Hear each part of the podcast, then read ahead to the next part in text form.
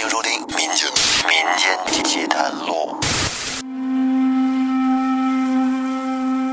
大家好，欢迎您继续收听由喜马拉雅独家播出的《民间奇谈录》，我是老岳。这一期我继续给您讲兄弟俩换命这个事儿。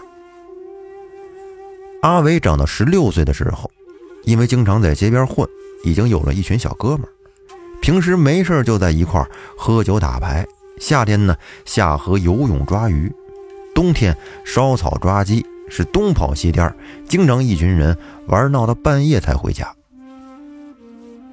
在他们这村子的南边，有一片不小的水塘。这个河水呢，源于东边相隔几十里的一个巨大湖泊。每年到了雨季，大湖涨水爆发，都会开闸放水。沿着数万年的古老自然冲刷的河道，蜿蜒向西流经他们这儿。每次发大水，他们村的小河也随之涨满。每年这个时候，村里的小孩都会到河塘里面去摸鱼、游泳。当然，这也是最危险的时候，因为这个河塘里每年都得淹死一两个。时间到了七月份的一个下午，天气很阴沉，云压得很低。因为是周末，阿伟受邀跟一帮小哥们在一个朋友家的场子里面集合打牌。而那天，阿伟从一进门就表现得比较反常，没有开口讲过话，很沉默。叫他打牌，他也不理会，自己就沉默地坐在一边，时不时的。半抬起头，斜愣愣的瞄看一下。一开始，打牌的几个人还说说笑笑，闹得很欢。这里面有一个小胖子，不小心掉了两张牌到桌子底下，于是他便弯下腰去捡牌。而当小胖起身的时候，正好就跟一边的阿伟眼神对上了。他只看见阿伟阴森恐怖的半低着头。眼睛却直勾勾的看着他，吓得小胖大叫一声，一屁股就从凳子上跌坐了下来。众人打趣都说小胖的屁股大，坐不住，捡个牌都能摔地上。而小胖平时就怕阿伟，也没敢跟那几个人反驳，扶好了凳子，坐下来接着玩牌，是头不敢抬，大气也不敢出。在接下来的一个多小时里，又有几个人发现阿伟看人的眼神不对。可怎奈何，平时阿伟的脾气暴，下手狠，大家也不敢说他。慢慢的，整个屋子也就安静了下来，气氛开始变得有些诡异。压抑的气氛久了，每个人都感觉很憋得慌。不知道是谁提了一句，说：“小村的河里前几天发大水了，这会儿鱼肯定多。等过两天天气好了，咱们就可以下河洗澡抓鱼喽。”众人一听，也是随声附和，说笑着去年抓鱼的账务。突然，只听“咣当”一声，一直沉默的阿伟直挺挺的就站了起来，侧着脸，阴森森的说了一句。我要去河里。话音还没落，他转身就往外面跑。一群小哥们看得有点懵，连忙起身都往外去追。等人跟出来，只看到厂子门口阿伟骑车的身影。一群人也不敢怠慢，连忙骑车尾随而去。阿伟的自行车骑得非常快，以至于其他小伙伴都追不上。一群人在后面不停的喊说：“阿伟，你怎么了？快停下来！”阿伟就好像听不见一样，风驰电掣的就往沟里赶。也感觉不到他多用力，但是身子下面的自行车却跑得出奇的快，没多长时间就赶到了村口。村口有一条通向沟里的大坡路，去往小河也必须经过这儿。坡路非常陡。经常有人在这条路上刹不住车而摔倒。在陡坡的下半段有一个直角拐弯的林荫小路，路的两旁参差不齐的有一些小坟包。盛夏时节都显得格外的阴森渗人。这时的天空阴暗的更加厉害，乌云压得很低。阿伟骑着车往坡下是疾驰而去，追赶的小伙伴们也紧随其后。车速飞快的阿伟，到了小路的路口，猛的一个转向，车子竟然以不可思议的速度，瞬间就扭转了方向，就好像有什么魔力在牵引着他一样，给这群小伙伴都看呆了。小胖子朝着阿伟的方向喊了一句：“说阿伟中邪了你。”他这话音刚落，骑出去很远的阿伟猛然回头看了他一眼。一句话没说，小胖被吓了一跳，颤抖着叫了起来，说：“阿伟不对劲儿，不对劲儿，快快快，追上去按住他！”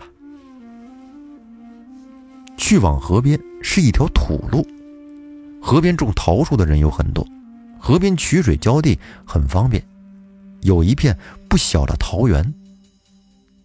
六七月份的时候，正是桃子成熟的季节。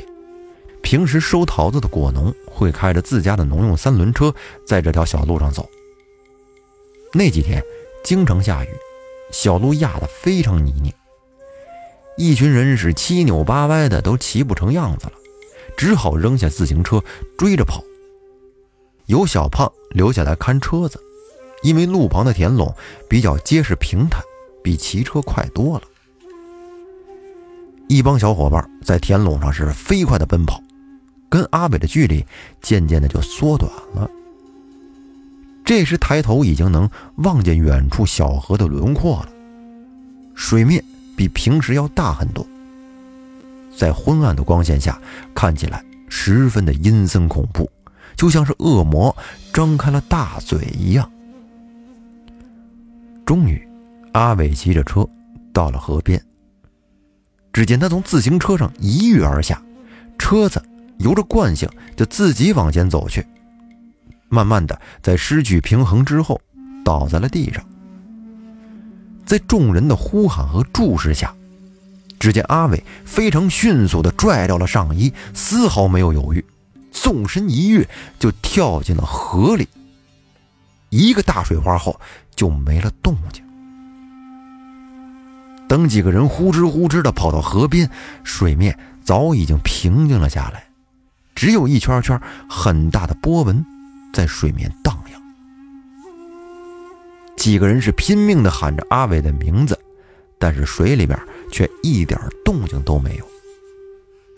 几个人的脸都吓白了，有几个已经吓得坐在了地上，看着河水真是平静的可怕。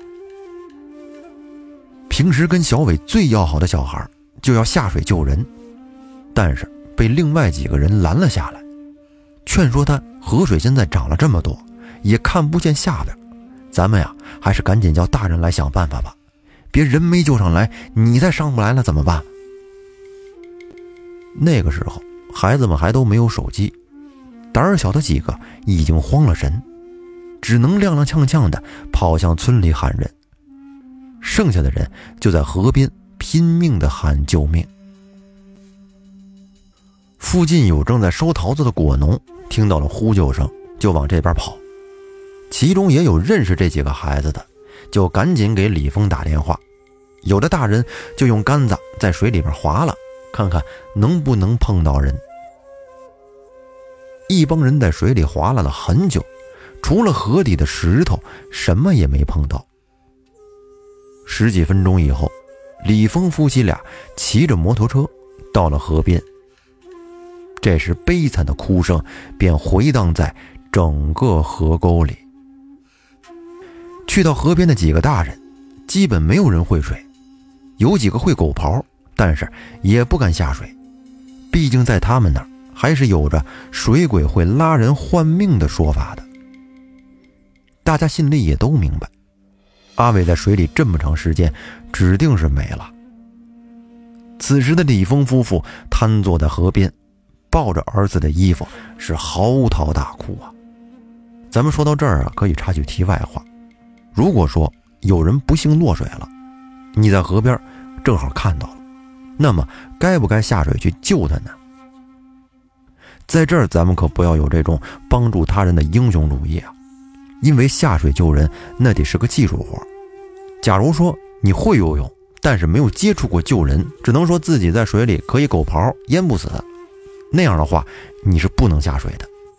因为在水里的人，他会想尽办法，拼命的凭着身体的本能去抓住任何他想抓住的一切，这是一种求生的本能。如果说你水性一般，进去之后被落水的人给抓住，那么你大概率是回不来的，人也救不了，自己也完了。所以说，在水里救人呢，那必须得经过专门的训练。哎，你得除了水性好，还得会救人。很快，这个消息啊就传到了隔壁村里。在隔壁村里有一户会水的人家，这是兄弟俩，他们年轻的时候从外地逃荒到这儿。盖了房，置了田，户口也落在了这个村儿。老哥俩一听说这个事儿，二话没说就去了河边，并且呢还带了只大公鸡，还有菜刀、祭拜用的香和酒。到了河边以后，他们简单的询问了几句，便在阿伟下水的地方脱了衣服，很娴熟的就钻进了水里。然后一群人就是在岸边上安静的。然后，一群人就是在河岸上安静的等待。李峰夫妻俩已经哭得都没有力气了，但是依旧趴在河边，不住的呼喊阿伟的名字。过了片刻，只见大一些的老头浮出了水面，换了一口气，又潜了下去。紧接着，小一些的老头也出来换气，然后潜下去继续搜索。大概过了几十秒，只见大老头拖着一个人浮了出来，准确的讲，是一具稍稍发白的尸体。只见阿伟的尸体睁着一双眼睛，被老头夹在腋下，拽上了水面。阿伟的妈妈趴在河边，紧紧地抱住阿伟，是嚎啕大哭。老头上岸，甩了甩身上的水。拿起放在一旁的黄香，点燃后插在了河边，在香的一圈都撒了酒，然后再把之前带来的那只公鸡，用锄刀在公鸡的脖子上抹了下去。接着，老头朝河面的方向就扔了出去，并且嘴里面念念有词。那只公鸡在河面上扑腾了好一会儿，慢慢的没有了动静。做完这些事情，老头扭过身子，跟一旁的人说：“看孩儿的样怕是下去就一口呛死了。肚子里没什么水，脚在水下被水草给缠住了，还挺结实。这是费了半天劲才给拽开。救阿伟这个事儿到这儿就算告一段落。在后面，村里有人就说。”李峰怎么没给捞人的老哥俩一点破灾的钱呢？毕竟这也不是什么好事儿，你象征性的给点五毛一块的也行啊。怎么人家把人给捞上来就没后话了呢？这说的就是隔壁村那老哥俩给孩子尸体捞上来之后，李峰也没有表示。你看，有人惦记着这事儿了。后来事情过去没多久，村里就传出了阿伟给阿达替身换命的说法。而且人们说的是煞有介事、唾沫横飞呀，就跟说书的在说故事一样。有的说他们家这老二身上有鬼，哎，过给大的之后呢，就把大的害死了，兄弟俩必须死一个。还有的说李峰给阿伟配了冥婚，等等等等吧。但是三个月之后，便没有人再提起这件事儿。农村人就是这样，看别人家热闹快，但是忘的也快。从这之后，李峰便显得憔悴了很多，以前幽默开朗的李医生不见了。走在路上，经常有人跟他打招呼，李峰总是点头，假笑着回应。看来这件事儿对他的打击非常大。后来听说捞阿伟的那两个老哥俩，一个在家喝农药自杀了，而另一个的小儿媳妇和大儿媳妇都得病死了。他家里人也找人看了看，说是在水里让水鬼给缠上了，被人家索了命去了。但是真实情况是怎么样呢？据说呀，这老哥俩年轻的时候来隔壁村落户，穷的是叮当响，没办法过活。老大只好找了个带娃的寡妇，做了人家上门女婿，给他们家操劳了一辈子，给人家儿子还娶了媳妇，置了家业。他这老了老了，一家子也没人管他，最后窝囊的喝了药。他家里人怕村里说闲话，不知道是从哪儿找了个神婆，胡说八道了一番。而老二呢，也是穷，娶的媳妇儿，这个脑子啊，反正是缺点东西。生的俩儿子，也是一个痴傻，一个有病。找的儿媳妇也是一样，这一家子就没长命的人。那最后李峰的二儿子阿达怎么样了呢？据说阿达后来身体挺健康。日子呢过得也不错，不知道和之前神婆的那个招有没有什么关系。而如果他们家按照之前神婆说的，在五年之后把阿峰床底下那个包给烧了，阿峰会不会还会投河自尽呢？当然，这都是无法证实的事情了。那这个故事说到这儿呢，就结束了。最后啊，我还是需要和大家叮嘱一下，家里有孩子的一定要看紧点儿。尤其是别让孩子在夏天往河里跑，非常危险。